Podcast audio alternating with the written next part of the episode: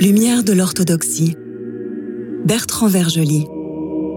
Chers amis, mesdames et messieurs, c'est avec beaucoup de bonheur que je vous retrouve pour cette nouvelle émission où nous entendrons l'homélie du père Marc-Antoine Costa de Borgard avant d'avoir la chance, le privilège, l'honneur de recevoir Madame Nana Perazzi qui dirige un chœur de chant liturgique géorgien et qui viendra avec ses propres chants et en les commentant.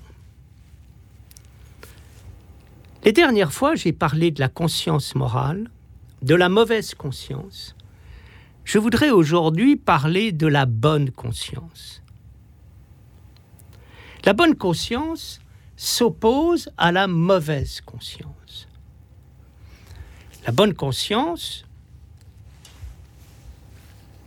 c'est ce qui se passe quand on est quitte à l'égard de soi-même.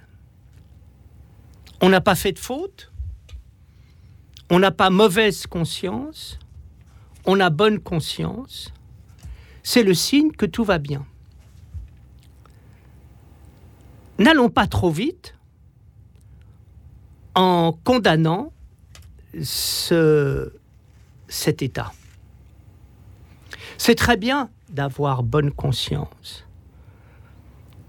Et c'est une autre manière de pouvoir diriger sa vie. On dirige notre vie grâce à un veilleur intérieur. Et ce veilleur intérieur intervient à travers la mauvaise conscience, mais il intervient également à travers la bonne conscience. Il est important pour gouverner ses actes de savoir où on en est et on apprend à savoir où on en est, pas simplement quand on commet des fautes, mais quand tout d'un coup on est en état d'harmonie avec soi-même. En ce sens, la bonne conscience est un signe positif de la conscience tout court. Néanmoins, Sartre n'a pas tort de faire le procès de la bonne conscience. À savoir que la bonne conscience peut masquer une hypocrisie. J'ai mal agi, je ne veux pas reconnaître que j'ai mal agi, et je cache ma mauvaise conscience derrière une bonne conscience. J'imagine que j'ai bien agi. Je tâche de le faire croire. Et je le crois moi-même. Quand euh, on a mal agi, on cherche d'autant plus à se donner une bonne conscience que l'on a mauvaise conscience. Et donc, euh, en ce sens, Sartre a raison de dénoncer la bonne conscience. C'est le procès qui est souvent fait aux pays riches. Ceux-ci pillent les richesses des pays extérieurs, mais ils se rachètent une conduite en faisant des actes de charité de manière à, se donner bonne figure et à apparaître comme moraux. En ce sens, méfions-nous de ces activités de la conscience qui euh, ont trop bonne conscience pour avoir une conscience vraiment bonne. La bonne conscience ne cherche pas à montrer qu'elle a bonne conscience et qu'elle est une bonne conscience. la mauvaise conscience se masque derrière la bonne conscience. Toutefois, je reviens à ce que je disais au début de l'émission. Ce n'est pas une raison pour chasser la bonne conscience. Il y a une valeur de la bonne conscience, mais elle ne s'appelle pas bonne conscience. Elle s'appelle plutôt la paix de l'âme.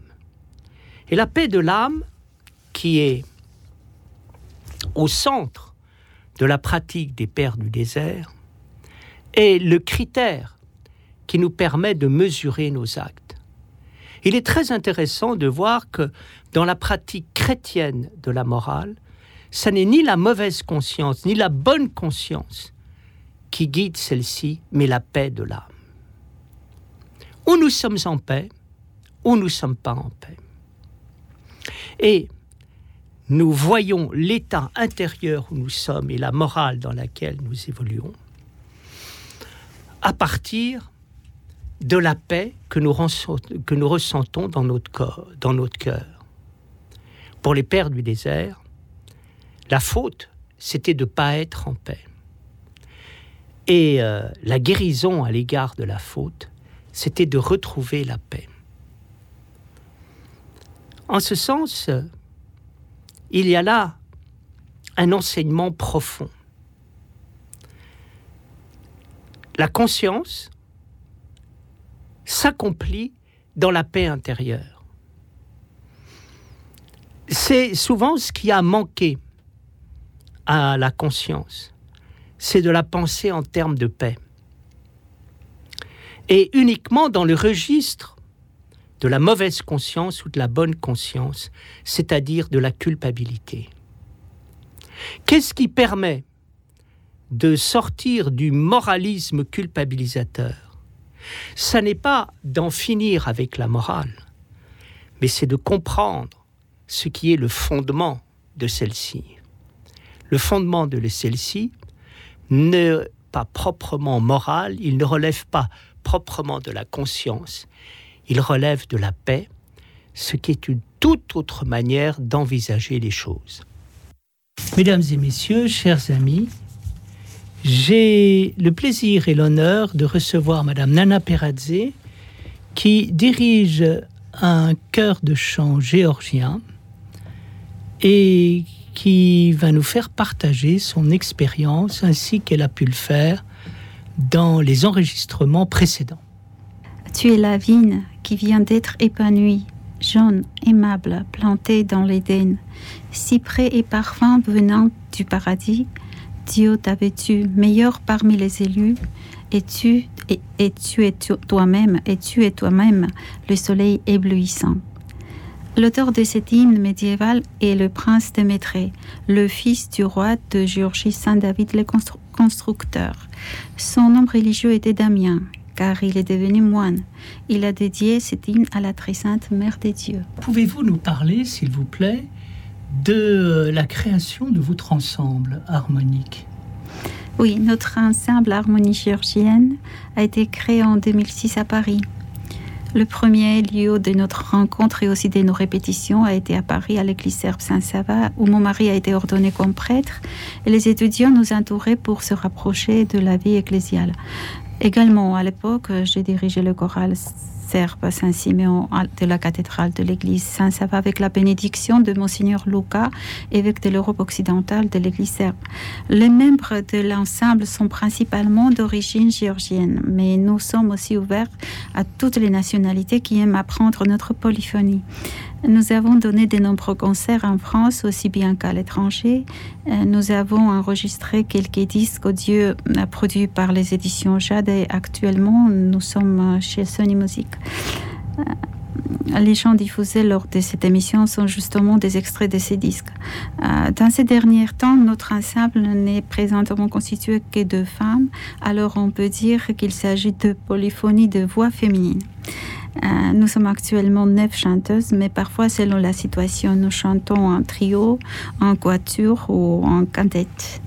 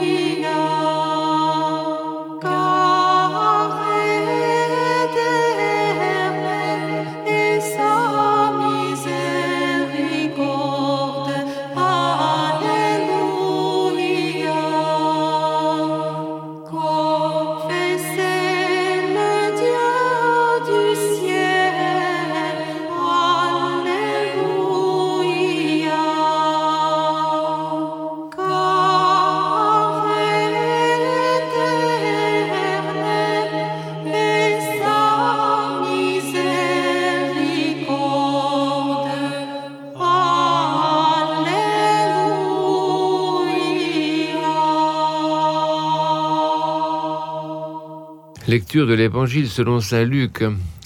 Gloire à toi, Seigneur, soyons attentifs. En ce temps-là, Jésus dit la parabole suivante. Un homme sortit pour semer du grain, tandis qu'il répandait la semence dans son champ, une partie des grains tomba le long du chemin, on marcha dessus et les oiseaux les mangèrent. Une autre partie tomba sur un seul pierreux. Dès que les plantes poussèrent, elles se desséchèrent parce qu'elles manquaient d'humidité. Une autre partie tomba parmi les plantes épineuses qui poussèrent en même temps que les bonnes plantes et les étouffèrent, mais une autre partie tomba dans la bonne terre. Les plantes poussèrent et produisirent des épis, chacun portait cent grains. Et Jésus ajouta, Écoutez bien si vous avez des oreilles pour entendre. Les disciples de Jésus lui demandaient ce que signifiait cette parabole. Jésus leur répondit, vous avez reçu, vous, la connaissance des secrets du royaume de Dieu. Mais aux autres gens, ils sont présentés sous forme de paraboles afin qu'ils puissent regarder mais sans voir, qu'ils puissent entendre mais sans comprendre. Voici ce que signifie cette parabole. La semence, c'est la parole de Dieu. Certaines personnes sont semblables au bord du chemin où tombe le grain. Elles entendent, mais le diable arrive et arrache la parole de leur cœur pour les empêcher de croire et d'être sauvés. D'autres ressemblent à un seul pierreux. Ils entendent la parole et la reçoivent avec joie, mais ils ne la laissent pas s'enraciner. Ils ne croient qu'un instant et ils abandonnent la foi au moment où survient l'épreuve. La semence qui tombe parmi la plante épineuse représente ceux qui entendent, mais ils se laissent étouffer en chemin par les soucis, la richesse et les plaisirs de la vie et ne donnent pas de fruits mûrs. La semence qui tombe dans la bonne terre représente ceux qui écoutent la parole et la gardent dans un corps bon et bien disposé, qui demeure fidèle et porte ainsi des fruits. En ce temps-là, ayant parlé de sa victoire sur le monde, Jésus leva les yeux au ciel et dit, Père, l'heure est venue, glorifie ton Fils, afin que ton Fils te glorifie, et que selon le pouvoir sur toute chair que tu lui as donné, il donne la vie éternelle à tous ceux que tu lui as donnés. Or la vie éternelle, c'est qu'ils te connaissent, toi, le seul vrai Dieu, et celui que tu as envoyé, Jésus-Christ. Je t'ai glorifié sur la terre, j'ai achevé l'œuvre que tu m'as donnée à faire, et maintenant, Père, glorifie-moi auprès de toi de cette gloire que j'avais auprès de toi avant que le monde ne fût. J'ai manifesté ton nom aux humains que tu as tirés au monde pour me les donner, ils étaient à toi, tu me les as donnés, ils ont observé ta parole. Ils savent maintenant que tout ce que tu m'as donné vient de toi, que les paroles que je leur ai données sont celles que tu m'as données. Ils les ont reçues, ils ont véritablement connu que je suis sorti de toi, et ils ont cru que tu m'as envoyé. Je prie pour eux, je ne prie pas pour le monde, mais pour ceux que tu m'as donnés ils sont à toi, et tout ce qui est à moi est à toi, comme tout ce qui est à toi est à moi, et j'ai été glorifié en eux. Désormais, je ne suis plus dans le monde, eux restent dans le monde, tandis que moi je vais à toi. Père Saint, garde-les en ton nom que tu m'as donné, pour qu'ils soient un comme nous sommes un. Lorsque j'étais avec eux, je les gardais en ton nom que tu m'as donné, je les ai protégés et aucun d'eux ne s'est perdu, hormis le fils de perdition, en sorte que l'écriture fut accomplie. Maintenant je vais à toi, et je dis ces paroles dans le monde, pour qu'ils aient en eux ma joie dans sa plénitude. Gloire à toi, Seigneur, gloire à toi.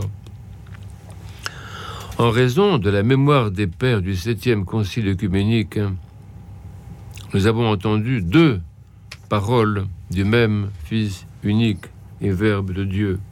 Elles portent le même message. La parole de Dieu, loin d'être une idée ou un précepte moral, est une semence qui s'enracine dans le cœur conscient de celui qui croit. Elle pousse, elle porte des feuilles et des fruits, et à son tour, elle donne une graine qui pourra être semée. Il existe un cycle de la fécondité divino-humaine qui renvoie directement à la conception virginale de Marie, la génitrice de Dieu.